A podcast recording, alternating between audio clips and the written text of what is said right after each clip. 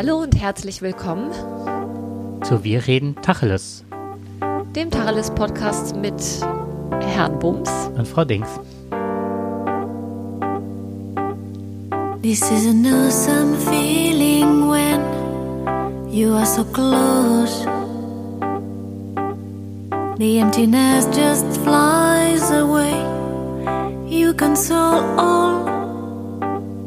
If we could stop the time right now, we feel the night is upon us. We fall in you. Ja, die heutige Folge ist gesponsert von Anis Kümmel Fencheltee. Nein, Ostfriesentee. Ja, es ist Sonntagmorgen und äh, die Sonne scheint draußen und äh, wir trinken Tee, weil es scheint zwar die Sonne, aber es ist ganz schön kalt.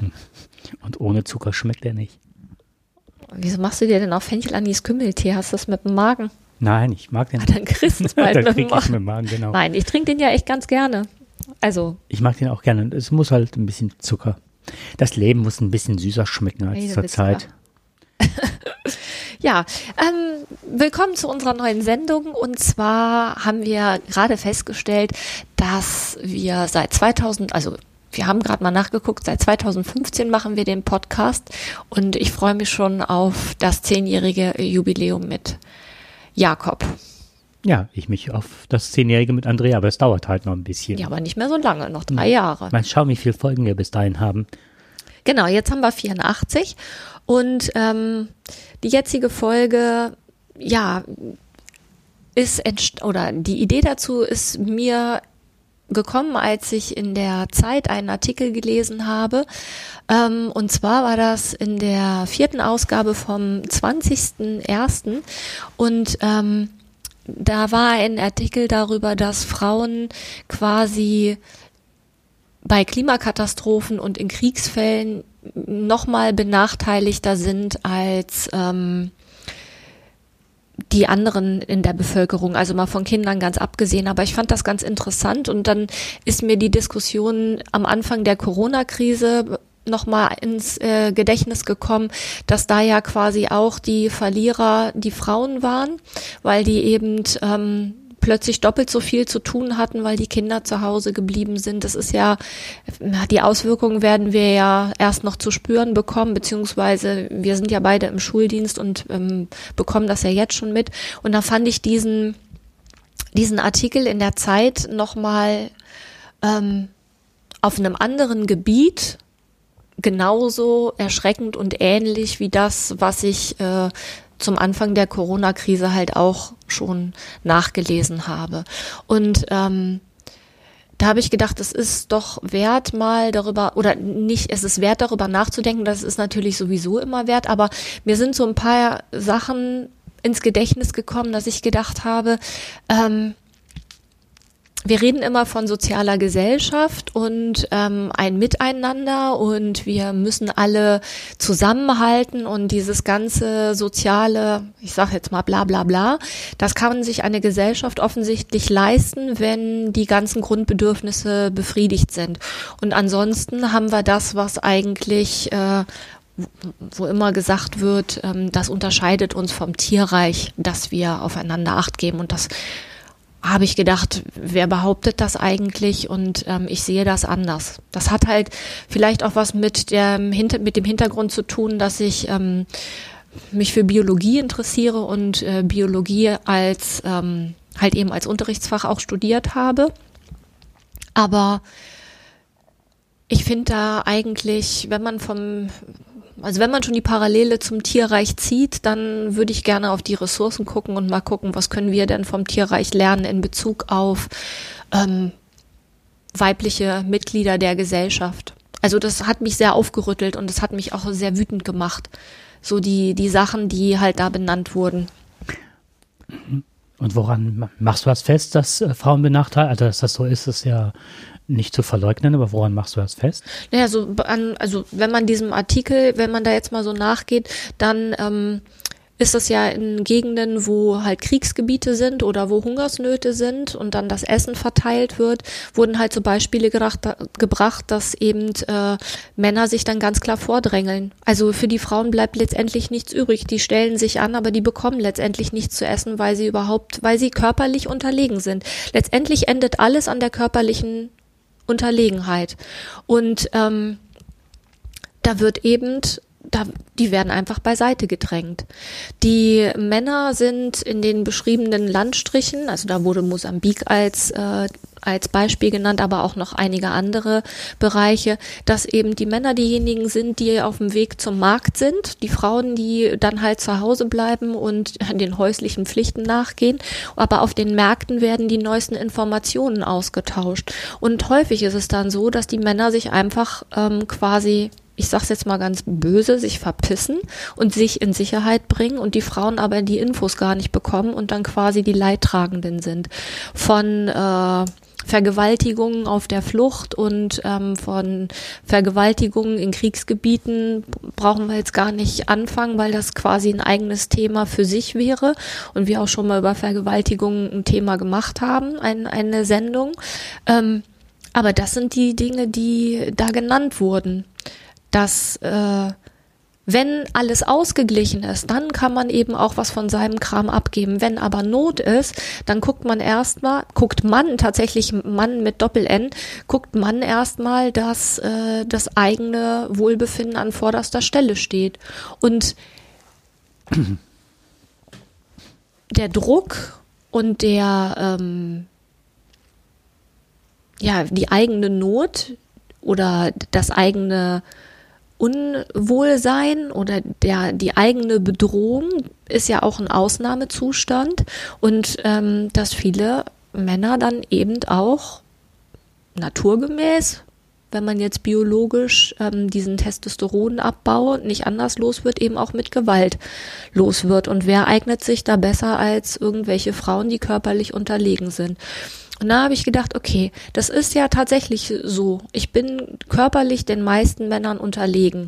Früher kann ich sagen, ja, ich kann, bin nicht besonders äh, äh, schnell im Sprint, aber ich kann halt ziemlich lange laufen und wenn ich das gut ähm, bin, ich bin gut im Weglaufen je älter ich werde, desto weniger gut bin ich im Weglaufen. Also, da, also ich habe als ältere Frau habe ich ja noch weniger Chancen, irgendwas auszurichten. Und das sind so die Sachen, okay, wenn es an dieser körperlichen Unterlegenheit hapert, dann müssen wir mal gucken, oder dann, wenn wir uns schon benehmen wie die Tiere, dann würde ich gerne mal im Tierreich gucken, wo gibt es da denn Ressourcen, auf die wir vielleicht auch noch ähm, zurückgreifen können. Das war so die Idee dahinter. Ja, das hört sich super spannend an. Was mir noch einfiel, war halt, ähm, noch nicht mal Krieg oder, sondern halt Leute in unserem Alter, wenn es noch kennen. Ich hoffe, dass es heutzutage nicht mehr so ist. Aber wenn der Vater halt am Tisch saß, kriegt er das größte Stück Fleisch oder teilweise bekamen die Kinder auch nichts vom Braten ab. Also jetzt nicht äh, bei mir jetzt, das kann ich jetzt nicht sagen, aber halt, ich kenne tatsächlich Familien, da, da gingen die Kinder leer aus. Hauptsache der Vater kriegt das zweite und dritte Stück Fleisch, wenn er das wollte. So, und wer hat verzichtet? Meistens also die Kinder entweder oder halt die Frau, die dann gesagt hat, ja, isst du mal. Du bist ja arbeiten und ne, also da wurde auch immer an der Arbeitsfähigkeit des Mannes, weil in den 70ern ja auch viele Frauen noch gar nicht gearbeitet haben oder noch, wie war es, um Erlaubnis bitten mussten. Also das war ja noch nicht so äh, etabliert. Also gearbeitet haben die ja auch, aber die waren nicht erwerbstätig. Ne? Erwerbstätig, gut, also, danke für diesen Hinweis, ja. Mhm. Dass sie halt un, also quasi unentgeltlich zu Hause ja die ganze Arbeit gemacht haben, weil sie eben auch zu Hause waren und ja quasi auch dem Willen des Mannes quasi ja ausgeliefert waren. Und dann eben auch, ähm, wenn sie ähm, arbeiten gehen wollten, ja die Erlaubnis des Mannes brauchten. Ja, und der Mann dann so Sachen gemacht hat, wenn überhaupt, was weiß ich, den Rasen geschnitten und sonntags, samstags meistens das Auto gewaschen. Also mir kommt das so ein bisschen vor wie so der Löwe, ne? Der nach Hause kommt, erstmal gepflegt werden muss, ja. sich dann in die Sonne legt und die Frau drumherum alles schafft, macht und tut. Ja. Ja, das war, also das fand ich, fand ich ziemlich erschreckend. Findest du den Gedanken denn weit hergeholt? Also, dass, äh, wir würden uns ja, also nicht wir, sondern in unserer Gesellschaft würden sich ja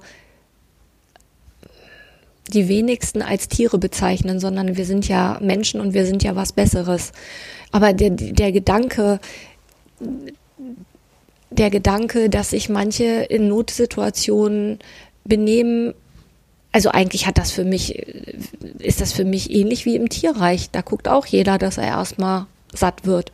Und das, was du vorhin beschrieben hast, der Vater kriegt das größte Stück, das kenne ich persönlich auch nicht, aber ich kenne das aus äh, Geschichten von Freundinnen damals in der Schule. Ähm, da war ja noch so dieser Sonntagsbraten. Und der erste, der bei denen was bekommen hat, also wenn ich bei meinen Freundinnen auch übernachtet habe und dann da sonntags mitessen durfte, das war auch hier hierarchisch äh, sehr klar strukturiert, wer da also es, was bekam. Das ist bei uns immer noch so, dass Vater halt das erste Stück bekommt.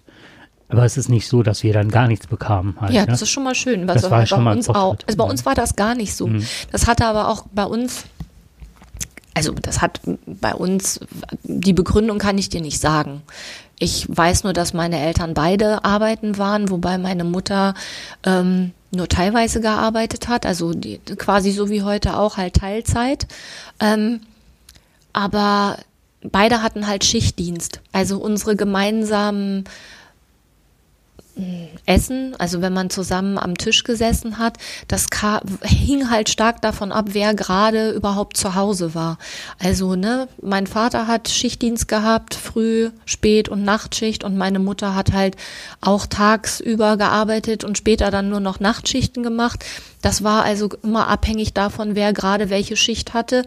Davon war auch abhängig, wer gekocht hat. Ähm, bei mir war das zu Hause, was das angeht, wirklich sehr ausgeglichen. Halt aus, ich weiß gar nicht, ob das sonst auch so gewesen wäre, aber ich kenne es halt nicht anders, weil eben immer unterschiedliche Menschen da waren. Und als ich noch kleiner war und mein Bruder ist ja zehn Jahre jünger als ich, also als vor allem weil der noch sehr klein war, kam dann eben auch teilweise meine Oma, die dann ähm, im Haushalt geholfen hat. Ähm, ich weiß halt dass das bei uns damals anders war, was halt dem Schichtdienst geschuldet war. Aber deswegen kenne ich es nicht. Die Frage, anders. die du gestellt hattest, war ja, ob ich das äh, für abwegig halte, mal äh, einen Blick aufs Tierreich zu werfen. Ja. Und ähm, das halte ich nicht für abwegig aus dem einfachen Grund, je älter ich werde, irgendwann hat sich der Gedanke bei mir manifestiert, dass ich, äh, je mehr ich auch im Studium oder so über den Aufbau des Gehirns gelernt habe, dass das ja ein eine Evolution ist, die auch jedes Kind durchlebt. Also das wird zuerst, wie das halt alles auch sich im Körper entwickelt, ne? Also dass ähm, ja. das Rückenmark gebildet wird, ne? Also das ist ja ähm, nochmal durchläuft das, der Aufbau des Hirns eigentlich die komplette Evolution. Und äh, das Hirn ist ja nicht ein einziges Gebilde, was so entstanden ist, nee. sondern immer durch die Evolution zuerst das Stammhirn, das die Grundfunktionen ähm, sich entwickelt haben und äh, was wir ja alle noch merken, ist halt, oh ja, und dann halt die verschiedensten Hirnareale und Aber das Bilde. ist äh, organisch auch so, ne? Also so ein Embryo hm. durchläuft auch äh, viele Stadien oder sieht halt hm. auch am Anfang, ja, also es ist halt nicht Wie nur ein Zelle aus. Genau, ne? ja. Hm. Ja, ist ja auch, na, sind ja auch zwei Zellen im Grunde, die sich ja, anteilen also, und das durchlaufen. Richtig, genau. Aber auch äh, das, äh, der Embryo an erstmal, der hat halt auch so die Form eigentlich ähm, so ein bisschen wie so ein Bachflohkrebs, ne? Ja, so ein Kaulquappe. ja, mhm. genau. Ja. Ja, jetzt habe ich ein bisschen den Faden verloren. Moment. Oh, Entschuldigung, nee, ich wollte dich nicht unterbrechen. Du hattest ähm, was von Gehirnarealen. Ja, genau. Und äh, das, was wir ja alle noch empfinden in Situationen, ist halt, also wenn ich aufgeregt bin und einen Vortrag halten muss vor vielen Menschen oder so, ähm, habe ich Schweißausbrüche, will wegrennen. Mhm. Ne, also dieses Fight, Flight, äh, Fright, was, äh, da gibt es, glaube ich, bei uns sind es fünf Sachen. Wie reagiere ich auf Bedrohungslagen? Das ist ja nicht das, was wir heute äh, noch unbedingt brauchen. Ne? Also wenn ich einen Vortrag halte und eigentlich auf dem Gebiet sicher bin und mich freue, sowas zu machen, stehe plötzlich vorne und habe einen Blackout oder Lampenfieber. Das kommt ja plötzlich, das ist ja, du stehst in der Steppe und da steht der Löwe dir ein paar Meter äh, gegenüber und du musst jetzt reagieren. Die Augen weiten sich, Herzschlag erhöht sich. Das ist ja alles noch, sind ja Dinge aus der Steppe, die mit dem heutigen Leben gar nichts mehr zu tun haben. Ja. Und deswegen finde ich, dass wir auch gerade in Notsituationen auch auf Dinge zurückgreifen, die evolutionstheoretisch halt äh, lange vor unserer aktuellen Zeit liegen und verankert sind. Was halt irgendwann mal Sinn gemacht hat, ne? Also Was dieses, hat, genau, ja. dieses Verhalten, ja, das, da kommt mir jetzt gerade die Parallele zu äh, unserer Ausbildung, die wir noch zusätzlich gemacht haben, wo quasi in, man kann neue Verhaltensweisen, die man für sinnvoll erachtet, neu erlernen. Aber wenn es quasi eng wird, also wenn, ähm, wenn man unter Druck gerät oder wenn, wenn man quasi an einer bestimmten Stelle angetriggert ist, dann latscht man den gleichen Weg, diese aus, dieser ausgetretene Trampelpfad äh, in diesem Weizenfeld. Also die haben das damals ja so beschrieben, es, es gibt ein Weizenfeld und da ist ein Weg durchgegangen und den ist man so häufig gegangen, dass das quasi ein Trampelpfad ist. Und wenn man rechts und links anhand dieses Trampelpfads neue Wege gehen will, also sprich neue Verhaltensweisen erlernen möchte, dann kann man natürlich auch die Wege rechts und links ganz weit ab von diesem Trampelpfad nehmen. Aber wenn es für einen eng wird, dann ähm, latsche ich wieder über diesen alten Pfad. Also sprich, ich greife auf Verhaltensweisen zurück, die irgendwann mal sinnvoll und nötig waren oder die eben evolutionstheoretisch mal ähm, Sinn gemacht haben. So, und dann sind wir schon wieder bei der Tierwelt. Klar, ne, wenn ich selber Hunger habe, dann gucke ich, dass ich als erstes ans Brötchen komme und alle anderen sind mir erstmal egal. Wenn ich dann satt bin, kann ich mir wieder überlegen, ach, das war jetzt aber nicht so richtig, aber wenigstens würde, werde ich überleben. So. Der Thorsten Sträter, das fand ich jetzt witzig. Der hat, letztens hatte der ein Beispiel gebracht und zwar normalerweise, wenn man hinter einem Tiertransporter fährt und sieht die armen Schweine, die ich absolut süß finde, die großen Augen und ne, die Und Näschen. die sind ja auch richtig schlau, ne? Ja, so, und die fahren an einem Tiertransporter, zu eng, kein Wasser, der stinkt, die stehen da in der eigenen Gülle. Ich weiß, heute sind die vielleicht ein bisschen besser, die Tiertransporte. Trotzdem werden die dann an der, am Schlachthof ausgekippt. Da fährt ja keiner im Auto hinterher oder nur die wenigsten und sagen, hm, lecker, Kotelett. Nee. So. Aber wenn man dann am Tisch sitzt, dann isst man es trotzdem, obwohl man vorher gesehen hat, wie die gelitten haben. Und das finde ich, das passt genau in dieses Bild rein. Genau, das ist halt quasi, das kann man gut beiseite schieben. So, und ähm, jetzt habe ich natürlich auch gut reden, weil ich in einer Region auf, also ich habe noch nie wirklich Hunger leiden müssen. Also kann ich mir das gar nicht vorstellen, aber trotzdem finde ich es halt erschreckend, dass man als Frau quasi, sobald es gesellschaftlich irgendwie eng wird, sich quasi nochmal doppelt und dreifach warm anziehen kann. Und Kinder sind da natürlich auch nochmal eine, eine ganz eigene bedrohte Spezies. ja, Spezies weiß ich nicht. Es sind halt Gesellschaftsmitglieder, besondere Gesellschaftsmitglieder, die halt besonderen Schutz bedürfen und die dann natürlich auch leer ausgehen. Und dann je nachdem, in welcher Region, nochmal ein Unterschied zwischen Jungs und Mädchen. Ja, das kommt auch noch hinzu. Und ich habe mich halt gefragt, wenn Männer dann auf dem Markt erfahren, dass sie ähm, sich besser in Sicherheit bringen, dann hinterlassen sie ja nicht nur die Frauen zu Hause, sondern eben auch ähm, die eigenen Kinder. Wo ich dann auch gedacht habe, ja, wie, wie geht das eigentlich, ne? Dann musste ich irgendwie auch ans Tierreich denken, wenn quasi das Alpha-Tier häufig die nach, also die Nachkommen des alten Alpha-Tieres äh, umbringt, weil es quasi seine eigenen Gene lieber in die Welt setzen möchte, dann ähm, ja, daran musste ich denken. Es ist jetzt kein eins zu eins Vergleich, aber als Mann hat man ja auch die Möglichkeit, noch ganz viele ähm, Gene in der Welt zu verteilen. Als Frau ist das ja eher begrenzt. Der eigene Nachwuchs, ähm, der ist ja, also wenn du mal so willst, wenn ein Mann kann ja quasi im Jahr unbegrenzt sich fortpflanzen, jetzt mal unabhängig davon, dass gesellschaftlich bei uns das natürlich verbunden wäre mit immensen Zahlungen und ja auch nicht der nicht gang und gäbe ist, aber wenn ich wenn ich möchte als Mann kann ich doch mich unheimlich viel vermehren. Als Frau hast du da ja quasi nur begrenzte Möglichkeiten, weil du ja quasi ein Jahr brauchst, um so ein Kind auf die Welt zu bringen und dann wieder fruchtbar zu sein. Also du kannst pro Jahr ja ein Kind bekommen, aber so ein Mann hat da ja vielfältige Möglichkeiten, sich zu verteilen, zu vermehren, wie auch immer.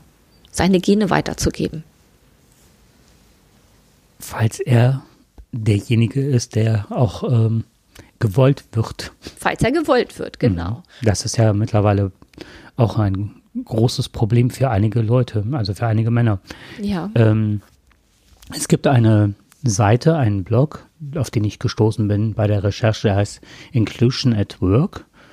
AT, also aus äh, Österreich. Und da kommt äh, die Idee her, die, äh, Tierrechte und Feminismus zu verbinden. Und da war ich zuerst, habe ich gestutzt. Und der Vergleich mit der Tierwelt äh, und das halt nicht nur als Metapher ist, finde ich halt sehr interessant. Ähm, denn das, was so Frauen in einer männlich dominierten Welt erleben, und das haben ja auch viele Frauen schon erlebt, also von Rape Culture ist mittlerweile so, so ein Begriff, also so eine Vergewaltigungskultur. Oder Groping. Groping, das ist, wenn Frauen ungewollt angefasst werden, was ja betatscht werden und Hintern, Busen angefasst werden, in Bussen, sich Männer reiben, was weiß ich. Oder auch, äh, was hast du mal angebracht, das Thema, weil du das mal äh, aus einem näheren Freundes- oder Bekanntenkreis mal gehört hattest, in Richtung Upskirting, also wenn man unter äh, Röcken fotografiert oder so. Auch das war eine Zeit lang, war das Gang und Gäbe, ne? Mhm. Äh, die, die Seite beschreibt halt, dass das äh, Tiere halt auch in anderer Form erleben. Und zwar, wie wir mit den Tieren umgehen. Und zwar in der Viehzucht. Weibliche Tiere werden zwangsweise besamt, äh, geschwängert, gemolken, ihre Babys beraubt, um dann geschlachtet zu werden. Also das ist. Das ist nochmal quasi das, also da hast du ja vielfältigste Themen nochmal geballt auf äh, ein aufs Tierreich bezogen, ne? Richtig. Und die moralische Vorstellung auch, abgesehen jetzt davon, was sie uns selber wieder rückwirkend antun, ist ja auch eine Gesellschaft nur schneller Konsum, schnelle Bedürfnisbefriedigung. Und das ist halt auch sehr männlich ausgelegt, das ganze System. Es mhm. geht nicht mehr um Aufzucht, es geht nicht mehr um Hege, es geht nicht um Pflege, es geht nicht um, um Teilung, sondern es muss ad hoc da sein, schnelle Bedürfnisbefriedigung. Und ähm, ja, ein Und nach mir die Sinnflut. Nach mir die Sinnflut, ein sehr dominantes männliches System eigentlich. Ja. Ist auch nochmal interessant, dass das ähm, quasi, eigentlich geht es immer darum, irgendjemanden auszubeuten, ne? Und am besten diejenigen, die sich am wenigsten wehren können. Ich habe mal im Tierreich geguckt, weil ich gedacht habe, also wenn man schon, wenn man schon ähm, guckt, was das Tierreich, äh, wenn sich schon viele so verhalten, was können denn wir als Frauen ähm, daraus vielleicht für uns für Nutzen ziehen? Also das war so die, die Frage, ähm, was heißt es denn dann vom Tierreich lernen in diesem Zusammenhang? Und dann habe ich mal ein bisschen ähm, recherchiert, in welchen Tiergesellschaften denn Weibchen das Sagen haben und ob es da vielleicht Verhaltensweisen gibt, die ähm, die wir übernehmen können. Und ich bin tatsächlich auf ähm, mehrere Tiere gestoßen, die in einem Matriarchat leben. Ähm, und habe mir, also es gibt tatsächlich äh, mehrere. Ähm, unter anderem zum Beispiel die Bonobo, die Bonobos, also die Affen. Ähm, allerdings äh, die, also deren Konfliktlösungsstrategie ist, ähm, dass sie noch aggressiver und noch reizbarer sind und quasi die männlichen, ähm, die männlichen Affen mit Sex unter der Knute halten. Also die regulieren das Ganze über Sex. Und da habe ich gedacht, okay, das äh, möchte ich nicht. das möchte ich nicht äh, auf die Menschheit übertragen. Da gehe ich nicht mit. Ähm, ja, trag das mal was aufs Büro legen, wenn du eine Vorgesetzte hast. Ey, da habe ich auch gedacht, äh, das, äh, das funktioniert, glaube ich, nicht. Ähm, was aber allen Gesellschaften, also das ist quasi ein das ist quasi ein Beispiel, wie man es ja nicht haben möchte. Ne? Das ist so quasi, ja, eine Frau muss ja noch aggressiver sein und noch äh, mehr die Ellenbogen raushauen, damit sie überhaupt in der Männergesellschaft über, ähm, überstehen kann. Ähm, da, das ist ja nichts, was ich möchte. Aber bei den Bonobos ist es genauso wie bei auch den wie bei den anderen ähm, Tierwelten, die im Matriarchat leben, also bei den Tierarten. Das ist nicht einmal der Schwertwal, den ich mir noch ausgesucht habe als Beispiel, und die Elefanten tatsächlich, die leben auch in einem Matriarchat. Bei allen, auch bei den Affen, die ich eben genannt habe, ist denen ist allen gemein, dass die weiblichen Tiere untereinander eine starke Bindung haben.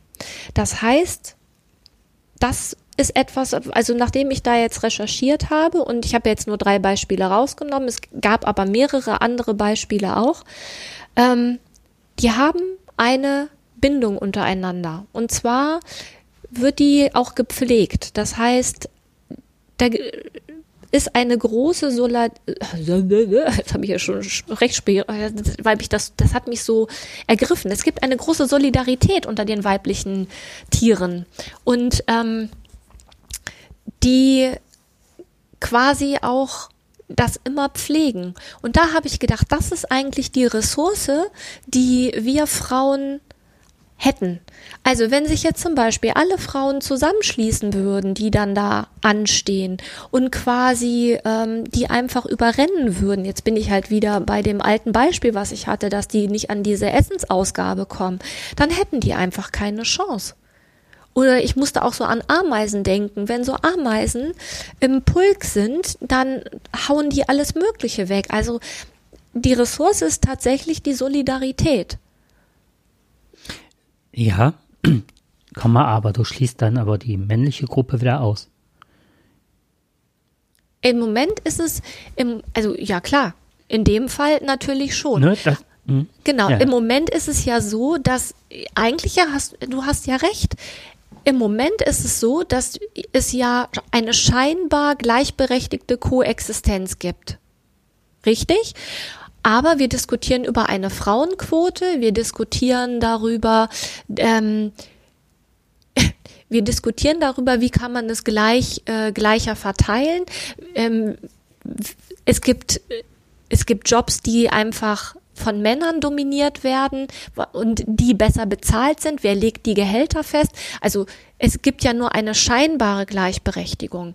Und die Frauen werden aber auch aus meiner Sicht innerhalb dieser männlich geprägten Gesellschaft, das hast du vorhin schön gesagt, das ist alles männlich ausgelegt, ob das medizinische Apparate sind. Ich erinnere mich noch an diese Gesichtserkennung, über die wir mal gesprochen haben in Hamburg, wo quasi Frauen schon nicht erkannt werden. Ähm, und wenn sie dunkelhäutig sind oder eine andere äh, asiatisch sind, dann erkennt erkennt, also männliche weiße Männer werden sofort erkannt, bei Frauen wird es schon schwierig, andere Ethnie ist das Ding ganz im, im Eimer? Wer hat das Ding entwickelt? Braucht man sich jetzt gar hm. nicht fragen. Antworten kennt man vorher. Und so zieht sich das ja durch alles durch. Sei es die, ähm, die Tonspurregelung im Bundestag, wenn Frauen dran gehen, dann ist es quasi nochmal, also dann, das ist einfach nicht ausgelegt für Frauen. Es ist ausgelegt für den durchschnittlichen weißen Mann. Punkt. So. Und wir werden aber in dem Glauben gehalten, oh, ne, wir sind, äh, wir sind ja hier gleichberechtigt. Und Frauen haben ja auch in vielen Bereichen zugelegt. Also zugelegt im Sinne von sich Sachen erarbeitet. Mhm. Aber es wird immer noch so, du nickst und du willst mhm. was sagen, ich bin auch gleich mhm. fertig.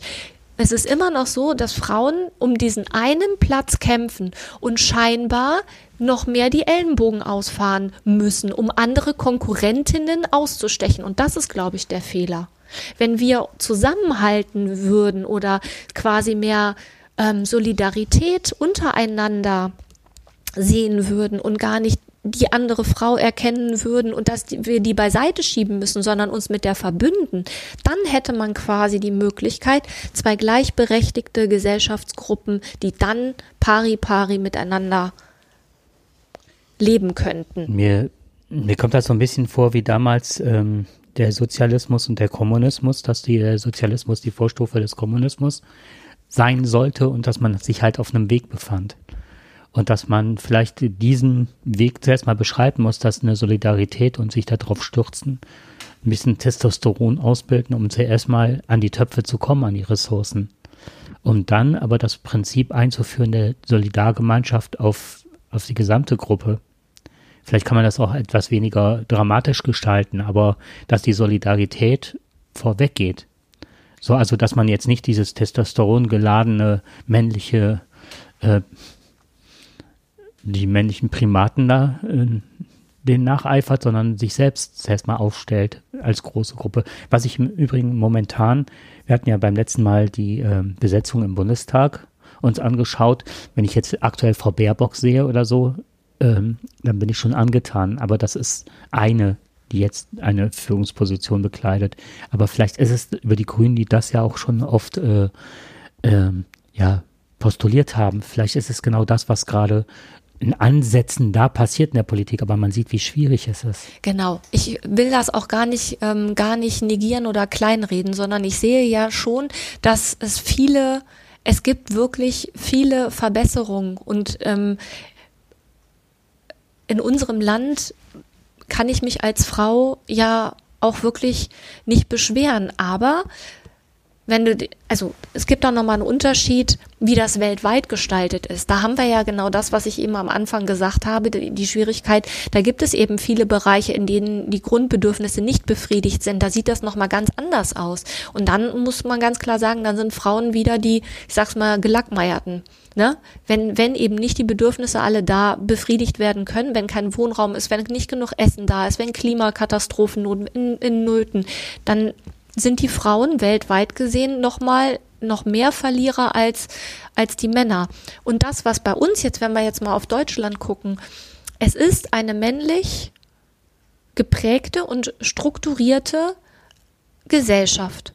Und Frauen, Frauen bekommen, naja, wenn du dir die Geschichte mal anguckst, wie viel, wie viel Diskussionen es immer gab. Ne? Wir haben das letzte Mal über den Paragraph ähm, 219, 218, ne? haben wir, haben wir gesprochen. Wie viel, wie viel Jahre und wie viel Diskussion das mit sich bringt. Wie, wie viel Diskussion gab es damals für ähm, Frauen gehen auch arbeiten, Frauen fahren Auto. Und ähm, ich hatte ja letztes Mal schon gesagt, ich hatte das äh, Buch von der Caroline Kebekus gelesen. Da ist das auch thematisiert worden. Das heißt, es wird, es wird, es wird immer nur so weit ver, ähm, zu, ähm, Vergünstigung zugestanden, Vergünstigung, allein dieses Wort schon. Gleichberechtigte Sachen werden zugestanden, ähm, wenn es gar nicht mehr anders geht. Und das ist das, wo ich denke, wenn Frauen sich weniger als Konkurrentinnen sehen würden, weil das ist ja auch männlich, es ist eine männliche Attitüde. Eine männliche Attitüde, ähm, irgendwer muss das Alpha-Männchen sein. Ähm, wir müssen aggressiv gegeneinander vorgehen. Das wirst du als Mann viel besser wissen oder viel eher erfahren haben als ich. Ich muss der Beste sein, ich muss der Schnellste sein, ich muss ähm, dies, das und jenes am, am geilsten drauf haben. Das ist ja, ist ja was Männliches. Also, und Frauen, wenn Frauen an eine Führungsposition wollen, dann ähm, wird denen suggeriert, dass es quasi nur diese eine gibt.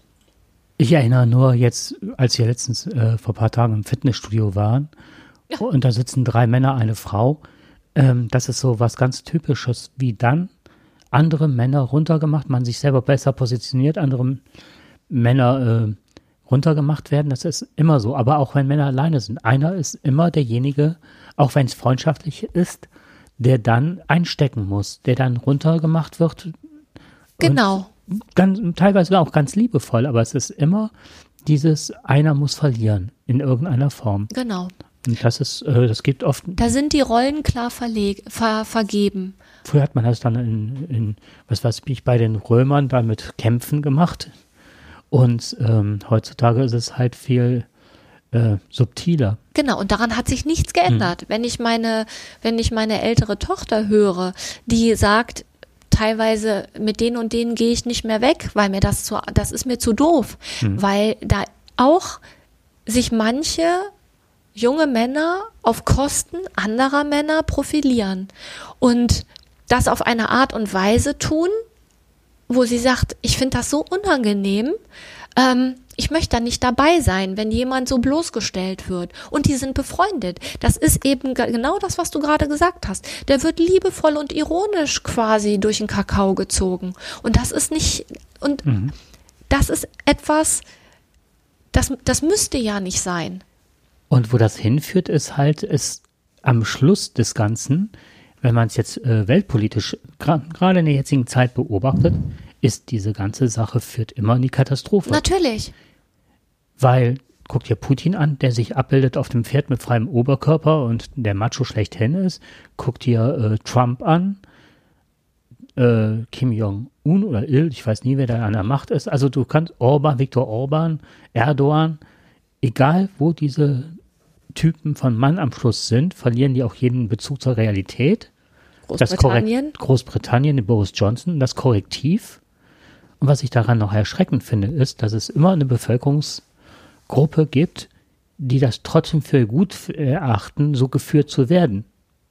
Ja, da ist wenigstens einer, ein starker, der einen vorweg, der einem sagt, wo es lang geht, weil man dann selber auch nichts denkt. Das kommt auch muss. aus dem Tierreich. Ja. Oder dass man sich beschützt fühlt und so, aber dass derjenige, wo der einen hinführt, wenn die Katastrophe da ist, oder dann hier äh, die, die ähm, die Sporthallenräder, wie die hieß, von dem Goebbels damals, dass die Leute sogar, die werden bombardiert, es ist nichts mehr, kein Stein steht mehr auf dem anderen und, und trotzdem wird der totale Untergang noch gepredigt und die rennen hinterher, als gäbe es.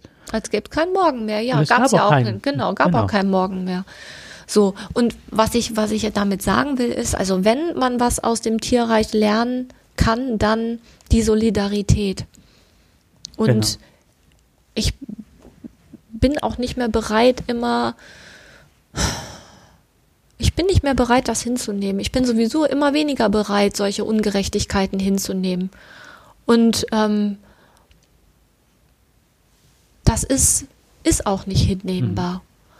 Und wenn jetzt da, ich sag's jetzt mal, so ein, so ein Alpha-Männchen irgendwo hockt und meint, äh, schalten und walten zu dürfen und dann quasi so eine solidarische Gemeinschaft dem gegenübersteht, dann hat er nichts zu, nichts zu kamellen. Weißt du, was mir jetzt gerade in dem Moment einfällt? Kennst den, du kennst den Film Das fünfte Element. Mhm. So, und wo die dann verhandeln, ne? Also da ist ja diese eine äh, Situation auf diesem, auf diesem, auf diesem Paradise, äh, auf diesem Raumschiff, wo die alle Urlaub machen und die werden ja von den Mangalores, ähm, von diesen, äh, von dieser außerirdischen Spezies werden die ja in Schach gehalten und ähm, dann wird einfach der Anführer wird erschossen und dann sind die verhandlungsunfähig, weil die ohne Anführer quasi nicht verhandeln können. Das ist so, ich will jetzt hier niemanden erschießen, aber dieses, dieses äh, Beispiel fand ich so geil. Die sind handlungsunfähig, das sind Krieger, die können alle das Gleiche machen, aber denen wird quasi der Führer, wirklich in dem Fall ja der Führer genommen und zack, bumm, sind die handlungsunfähig dann sind die quasi, die können dann nichts mehr machen. Das fand ich sehr erstaunlich. Mhm. So. Und wenn sich Gleichgesinnte, und es gibt ja ganz viele Gleichgesinnte, ja nicht nur gleichgesinnte Frauen. Es gibt natürlich bestimmt auch ganz viele Frauen, die da keinen Bock drauf haben. Aber wenn man sich doch mehr, die Ressource liegt in dem Zusammenhalt und in dem sich weniger nach Äußerlichkeiten begutachten, sondern quasi den an, die andere nicht als Konkurrentin, sondern quasi als äh, verbündet zu sehen, dann ist da eine Riesenressource.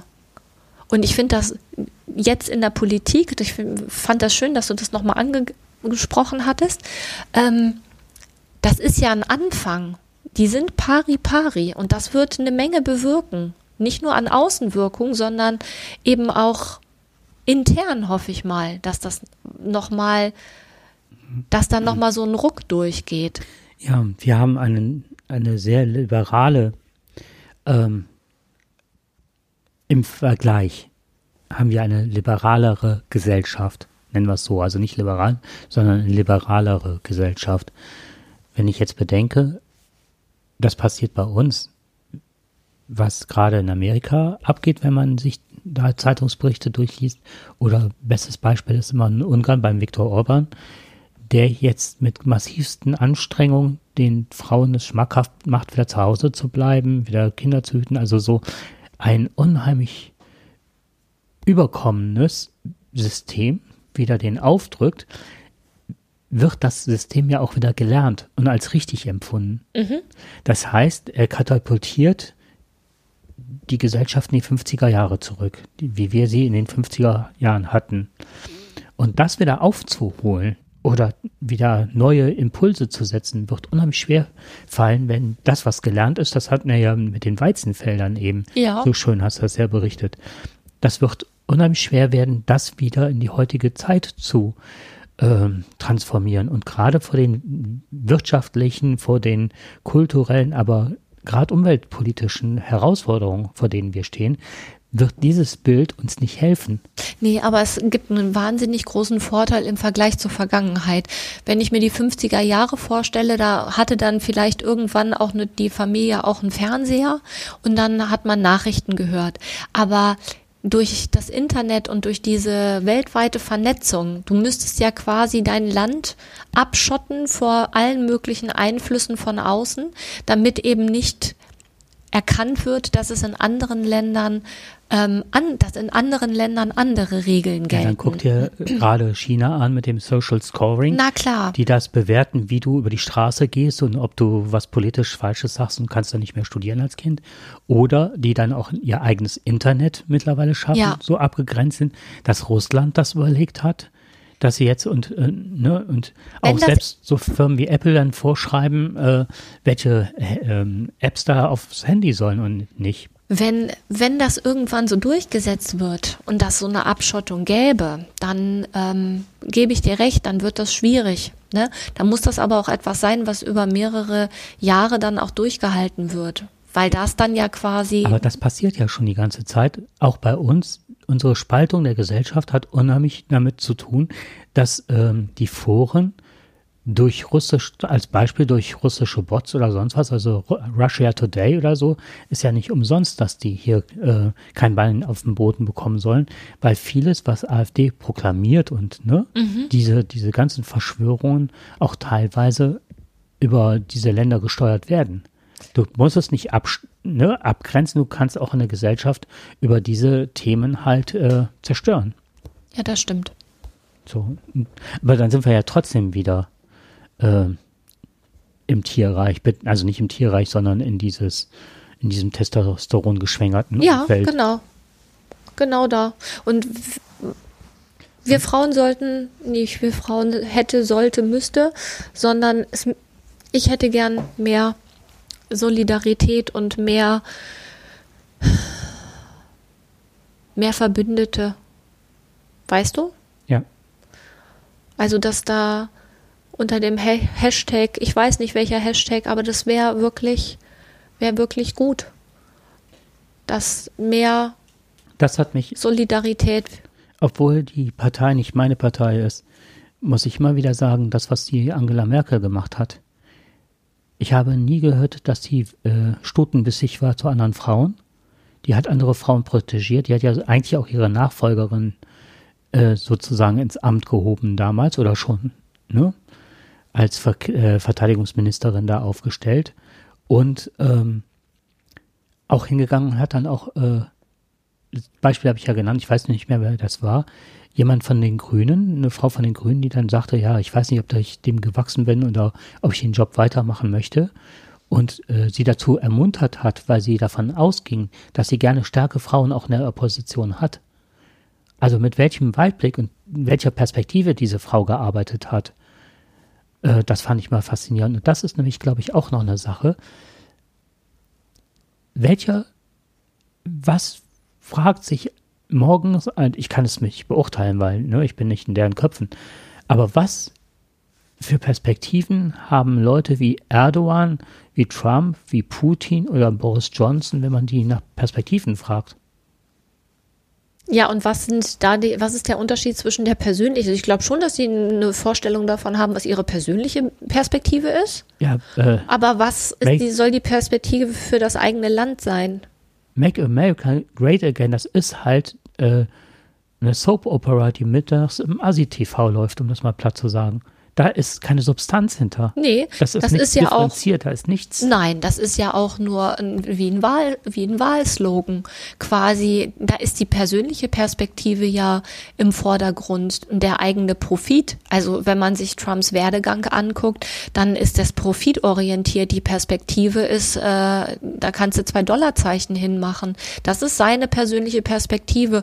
Und ich glaube, dass dieses ganze Rumgeschwafel und dieses ganze, oh, ne, make America great again, das hat auch den, äh, den Hintergrund, der möchte ja nicht nur den Profit haben, sondern er möchte ja auch bejubelt werden. Also ich glaube, dass da für die Vorstellung, was ist mit dem, was ist mit dem Land, ähm, weiß ich gar nicht, ob das so differenziert für die in den Kopfen getrennt ist. Also da ist ja auch, ne, haben wir also rein formal von dem, was ein Mensch lernt, muss er ja irgendwann mal erlernen, was triggert mich an, was ist meine Vergangenheit, wo bin ich quasi belastet, wie wird mein eigenes Handeln durch Erfahrungen, die ich äh, in der Vergangenheit gemacht habe, beeinflusst und sind das immer Verhaltensweisen, die ich an den Tag lege, die vorteilhaft für mich und mein Umfeld ist. Also wenn ich irgendwo anecke und immer wieder an der gleichen Stelle anecke, dann kann ich natürlich demjenigen immer eins auf die Fresse hauen, egal wer da steht. Ich kann mir aber auch überlegen, ob ich vielleicht auch einen Eigenanteil habe. Das hat ja was mit Eigenreflexion zu tun.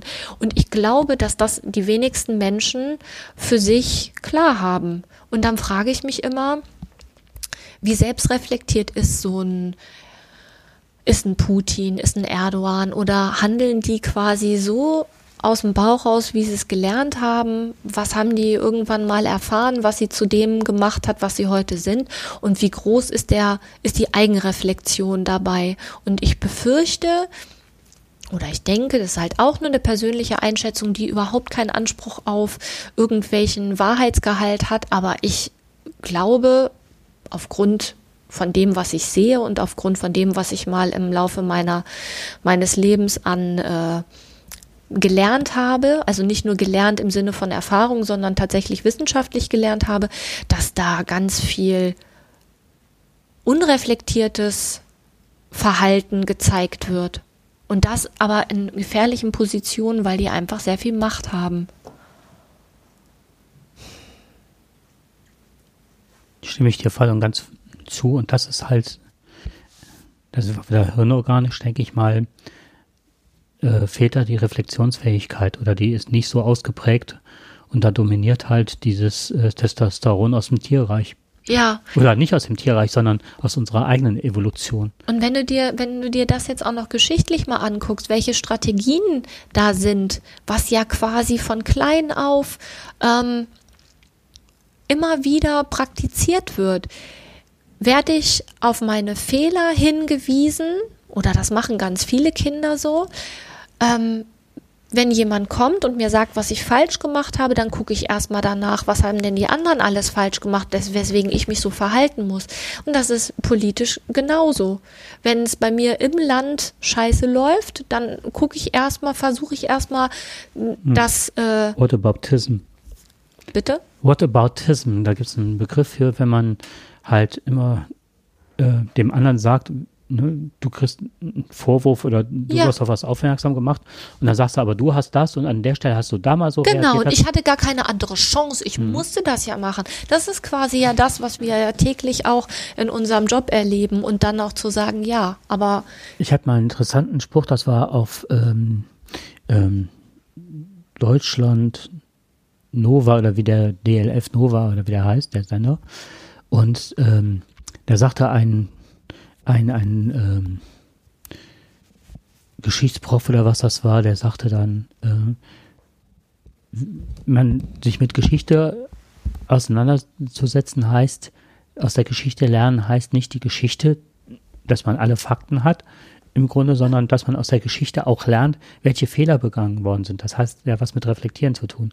Denn dann, wenn man aus der Geschichte lernt, die Geschichte dazu da, dass man aus diesen Sachen lernt um nicht wieder die Fehler zu machen. Wenn man nicht aus der Geschichte lernt, macht man die Fehler immer wieder, bis es zur eigenen Geschichte wird, aber dieses ist dann meistens katastrophal. Richtig, Matthias genau. van Hellfeld, glaube ich, war das nicht Prof, sondern der ist da ähm, Berater oder der Moderator und so weiter. Und ähm,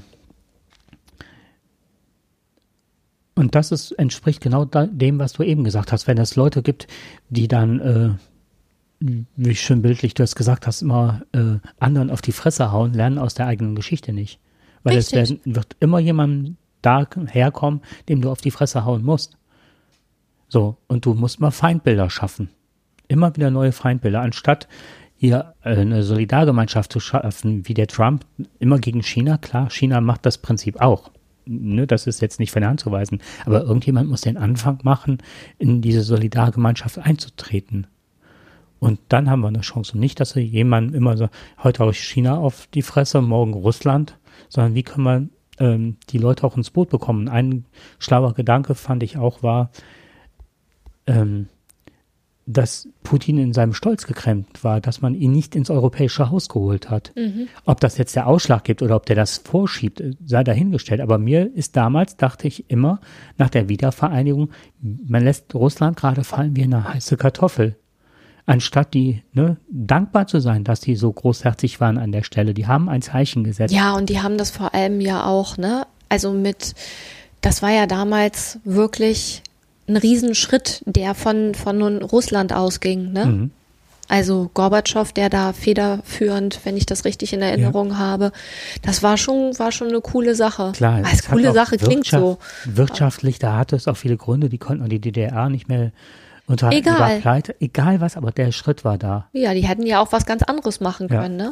Das ist ja genau das, das, dieses sich die Hand reichen und dann gucken, was, was kann entstehen. Und es wäre halt echt clever gewesen, dann auch tatsächlich zu gucken, dass man das eben auch als Ressource nutzt und nicht wieder irgendwen ausbeutet. Aber da, das ist halt das Problem, ne? Dass halt immer irgendjemand für irgendwas, irgendjemand möchte mehr Profit machen. Ich habe noch was ganz Wichtiges vergessen. Und zwar ist es ja im Tierreich nicht nur die Solidarität, sondern, und das ist eigentlich auch das, das, äh, das Schöne, dass da ja auch bei den weiblichen Tieren auch Sachen, äh, nicht Sachen, ähm, Fähigkeiten sind, die ähm, für die Gesellschaft wichtig ist. Also zum Beispiel haben die weiblichen ähm, Elefantenkühe ein megamäßig cooles Gedächtnis und können halt dann im, wenn halt Dürreperiode ist, können die eben dann auch noch die Wasserlöcher wiederfinden. Und ähm, eigentlich lebt unsere Gesellschaft ja genau von dieser Vielfältigkeit. Also bei, bei den Männern darf es ja auch alle möglichen, ähm, da gibt es so viele verschiedene Rollen, die man haben darf. Aber bei den Frauen gibt es eigentlich viel weniger Rollen, die einem zugeschrieben werden. Und ich glaube, dass über diese Rollenvielfalt eine Gesellschaft eben auch viel handlungsfähiger ist, wenn es viele verschiedene ähm, Charaktere und Menschen gibt, die unterschiedliche Fähigkeiten haben. Ich glaube, dass es gar nicht so viele Rollen für Männer gibt, wenn die in diesem starren Korsett sind. Ich glaube, dass das durch die Vielfältigkeit, die jetzt auf beiden Seiten gelebt werden. Also deswegen fahre ich zum Beispiel gerne, habe ich eine lange Zeit gerne in Köln gelebt, aber auch fahre ich mal gerne mit dir nach Berlin. Ähm, da sieht man das teilweise, wie das gelebt wird, dass es verschiedenste Rollenmodelle gibt und die man auch gerne annimmt vom künstlerischen über. Ne, also da wird viel mehr das ausgelebt, was man gerne sein möchte. Und dann haftet man plötzlich auch gar nicht mehr so am Mann oder am Frau sein. Das, das löst sich ein Stück weit ein Wohlgefallen auf, weil da wird es nicht daran, darüber definiert, ob man Mann oder Frau ist. Weiß ich das meine? Ja, sondern es geht um das, was man, was man kann oder um das, wer man ist. Und das ist unabhängig davon, Oder welches Geschlecht. möchte oder welche inhaltlichen Bezüge es gibt. Genau. Mhm. Ist eigentlich, ja, eigentlich ein schönes Schlusswort, oder? Ja, finde ich auch. Dann wünschen wir euch viel Spaß beim Hören oder beim Genau. Hören gehabt zu haben. Nächstes Mal, ähm, ja, wir haben jetzt noch einen, wir haben jetzt noch einen Teil quasi ausgeblendet. Und zwar was ist, wenn, also was passiert eigentlich mit diesem ganzen Testosteronüberschuss, wenn jemand nicht gewollt ist, ne? Mhm. So, das ist ja auch ein Problem. Also da ist einfach hormonell auch ein ein Problem und daraus sind ja bei uns in der Gesellschaft eben auch schon viele negative Sparten, Gesellschafts, ja, Nischen, Gesellschaftsnischen, würde ich jetzt mal sagen, entstanden, die gar nicht so positiv sind, ne? Das habe ich als Brücke gelassen. Ich hatte nämlich genau auch zu diesem Thema noch was herausgearbeitet, aber ich glaube, das würde ich mir gerne noch aufsparen. Genau, aber genau das können wir dann das nächste Mal thematisieren. Genau. Fein. Okay. Dann, ja, wir hoffen natürlich, ihr nehmt etwas mit aus unserer Sendung und wir freuen uns darauf, wenn ihr das nächste Mal wieder einschaltet. Viel Spaß beim Hören und tschüss. Bis dann, tschüss.